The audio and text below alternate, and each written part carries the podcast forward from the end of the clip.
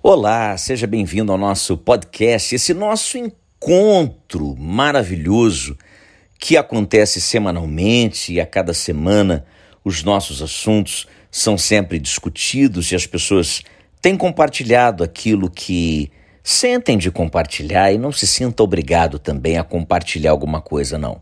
Compartilhe aquilo que de fato fale com você, que comunique, que converse com você. Eu acho que o podcast, acima de tudo, é essa ferramenta poderosa onde nós temos que entender que comunicar é, é levar algum tipo de transformação a quem está ouvindo.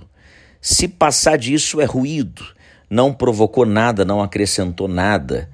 E eu gostaria muito de te agradecer. Primeiro, te agradecer porque você tem feito do Kairos, Kairos é o nosso podcast, um momento único, um momento maravilhoso. Eu, enquanto radialista habituado a falar no rádio, a me comunicar com os ouvintes, tenho agora essa sensação maravilhosa de saber que o mundo pode me ouvir e ao mesmo tempo eu não sei até que ponto essa mensagem pode chegar. E talvez ela alcance o meu vizinho, uma vez que eu não tenho oportunidade de dizer algumas coisas que eu gostaria de dizer a ele. Então a internet tem essa maneira fantástica de levar a mensagem. Eu, eu, eu queria fazer menção a um texto bíblico muito famoso. Eu ministrei esse texto. Na realidade, eu, eu tento trazer para o podcast as coisas que eu vivo no meu cotidiano, as coisas que eu tenho feito, a maneira como me comporto, a maneira como eu vejo o mundo. Eu acho que a partir da minha ótica eu vejo as coisas de maneira diferente eh, de como você as vê. É, eu tenho assistido a algumas minisséries, eu tenho eh, lido, eu acho que a leitura é um hábito que nós devemos cultivar, não só a leitura bíblica, mas como também a leitura secular, a leitura de coisas interessantes. Então, por favor, sempre que puder, abra um livro, leia que seja uma página e saiba que isso vai acrescentar muito na tua vida. Eu olhando para o cenário atual do mundo, eu nessa semana, eu acho que a grande notícia é, é o Papa, né, o Papa Francisco, dando a declaração em apoio ao casamento civil entre gays.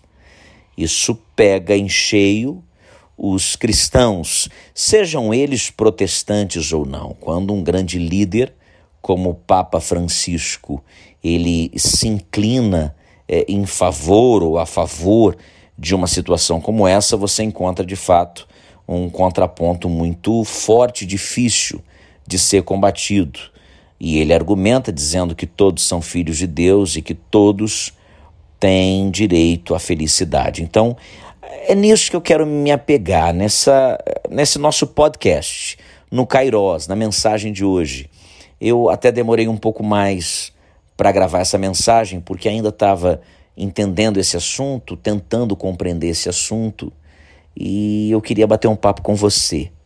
E talvez você seja um gay que me ouve, talvez você seja um bissexual que me ouve, talvez você seja um heterossexual que me ouve e eu acho que e jamais vou limitar a minha comunicação a um gênero qualquer. Mas enquanto pastor e um ávido leitor da Bíblia, eu preciso entender alguns princípios que são imutáveis. Eu acho que boa parte dessa nova geração de igrejas que temos, principalmente no Brasil, que vem desenhando um evangelho facilitado. Eles compreendem e entendem a graça de maneira errônea, acabam pregando essa graça eh, de maneira a, a levar descompromisso para o povo que frequenta e tudo fica mais fácil. É lógico, você que está me ouvindo, você sabe que o descompromisso ele é muito mais confortável para o ser humano. É aquela coisa de que quando dá, eu vou à igreja, se possível for, estarei no culto, e não mais do que isso, e aquilo que confronta as minhas ideias, eu não as aceito e me mudo para outro lugar. E nesse outro lugar eu espero guarida, e se não encontrar guarida, eu vou para outro lugar. Veja, Eu acho que toda igreja, seja ela católica ou não, tem o dever, o dever de aceitar todas as pessoas. O dever de aceitar é, a prostituta, o ladrão, o bandido, o mentiroso, é, o gay, ou seja lá o que for, a drag queen, ou seja lá o que for, mas nós temos o dever diante de Deus de pregar um evangelho que muda as pessoas. Eu creio assim, estou compartilhando com você algo, e é um pensamento meu, e claro que eu, eu vou respeitar se você discordar. É claro que eu vou entender se você entende o evangelho de uma outra maneira. Mas de nada adianta igreja cheia se não há transformação. De nada adianta líderes pregando grandes sermões se não vivem aquilo que pregam. De nada adianta a gente faz aquela festa, aquele auê todo, se não há profundidade na palavra. Tem que haver profundidade na palavra. E o sermão mais complexo é o mais simples. O sermão que mais fala é aquele que confronta. Então eu pego o texto que o próprio Jesus pregou em Mateus, capítulo de número 7, verso 13. Quando o próprio Jesus diz assim: Ó, entrai pela porta estreita. É, é um pedido do próprio Jesus dizendo: entrai pela porta estreita. Larga é a porta e espaçoso caminho que conduz para a perdição e são muitos os que entram por ela.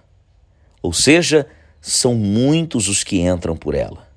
Porque estreita é a porta e apertado o caminho que conduz para a vida, e são poucos os que acertam com ela, diz aqui na minha tradução. Então Jesus está dizendo no Sermão do Monte: olha, existem duas portas. Uma porta é estreita, ela, de tão estreita que ela é, de tão estreita, poucos acharão essa porta. De tão estreita. Já existe uma outra porta. E essa outra porta, ela é larga, ela é espaçosa, mas tem um detalhe: ela leva para o caminho da perdição. Diante disso, eu traço um paralelo com o texto da parábola do filho pródigo que de repente escolheu, optou pela porta espaçosa, a porta mais gostosa de se passar, onde se vive grandes aventuras, mas onde se paga um preço por isso. O poeta Cazuza dizia que preferiria ou, ou sempre preferiu viver dez anos a mil por hora do que mil anos a dez por hora. Então vai de você entender a que seguir a Jesus, servir a Jesus, tem muito a ver com renúncia e buscar a porta estreita. Então, é, a gente está falando dos assuntos iniciais, por exemplo, a homossexualidade ou qualquer outra coisa, que vai contra qualquer princípio cristão. Eu estou falando de Bíblia, eu estou falando de princípio cristão, eu não estou falando de nenhuma igreja em particular, mas eu estou falando de pessoas que precisam de amparo que precisam de ajuda, que precisam de socorro, mas que precisam, acima de tudo, de transformação. E enquanto pastor, observa uma igreja que não quer compromisso com nada. Observa uma igreja que não quer ter compromisso com, com as coisas que são de Deus, com a, as coisas que devem se preparar dentro da casa de Deus. Eu, eu, eu, digo igreja, mas eu falo de igreja falando de vocês sobre você. Principalmente num ano de pandemia, onde muitos cultos foram impossíveis de, de, de ser realizados, mas que foram realizados dentro das casas, através de lives. Você é igreja. Você é agente transformador. Você é portador da voz e, e portador da palavra de Deus e deve levá-la assim como eu levo. E o discurso de Jesus não mudou. A graça ficou muito mais difícil que a lei.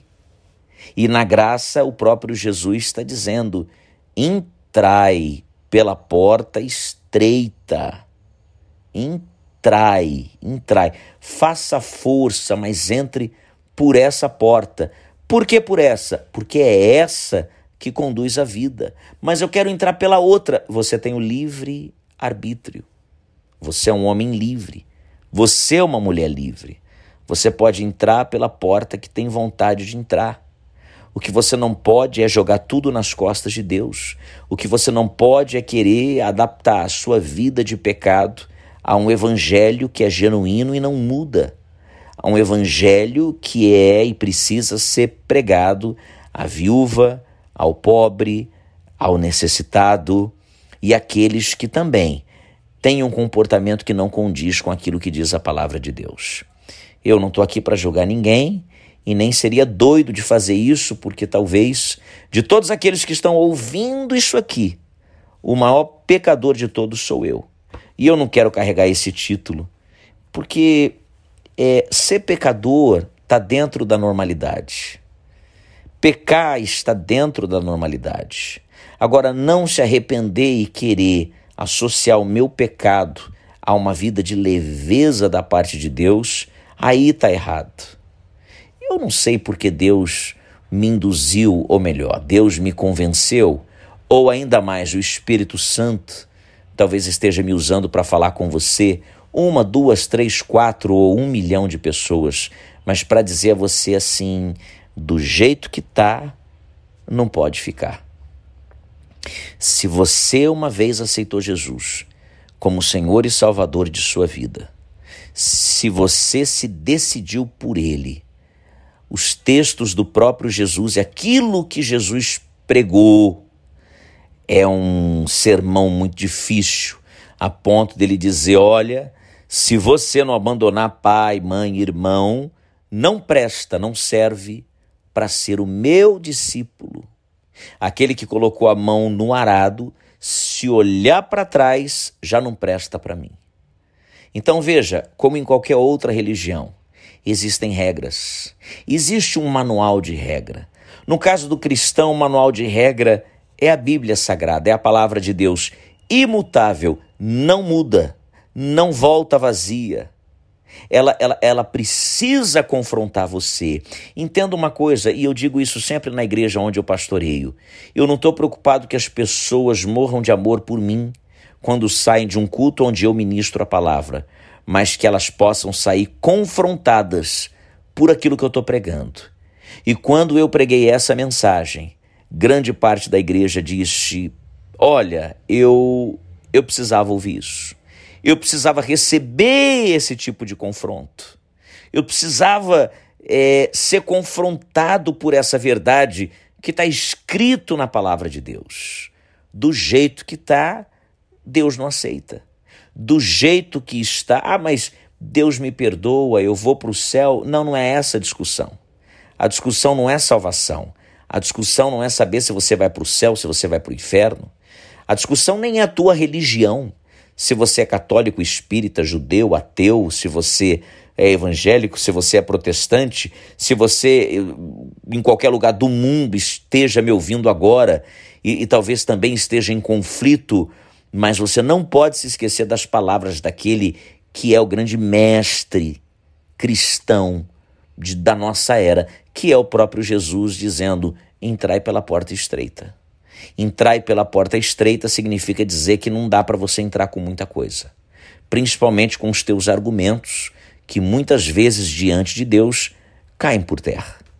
O próprio Jesus, nesse mesmo sermão mais à frente, vai dizer: olha, teremos muitas surpresas, porque naquele dia muitos chegarão e se achegarão diante de mim, dizendo: Senhor, Senhor, em teu nome expulsamos demônios e fizemos maravilhas e operamos grandes coisas. E Jesus vira e diz: Apartai-vos de mim, porque eu não conheço vocês.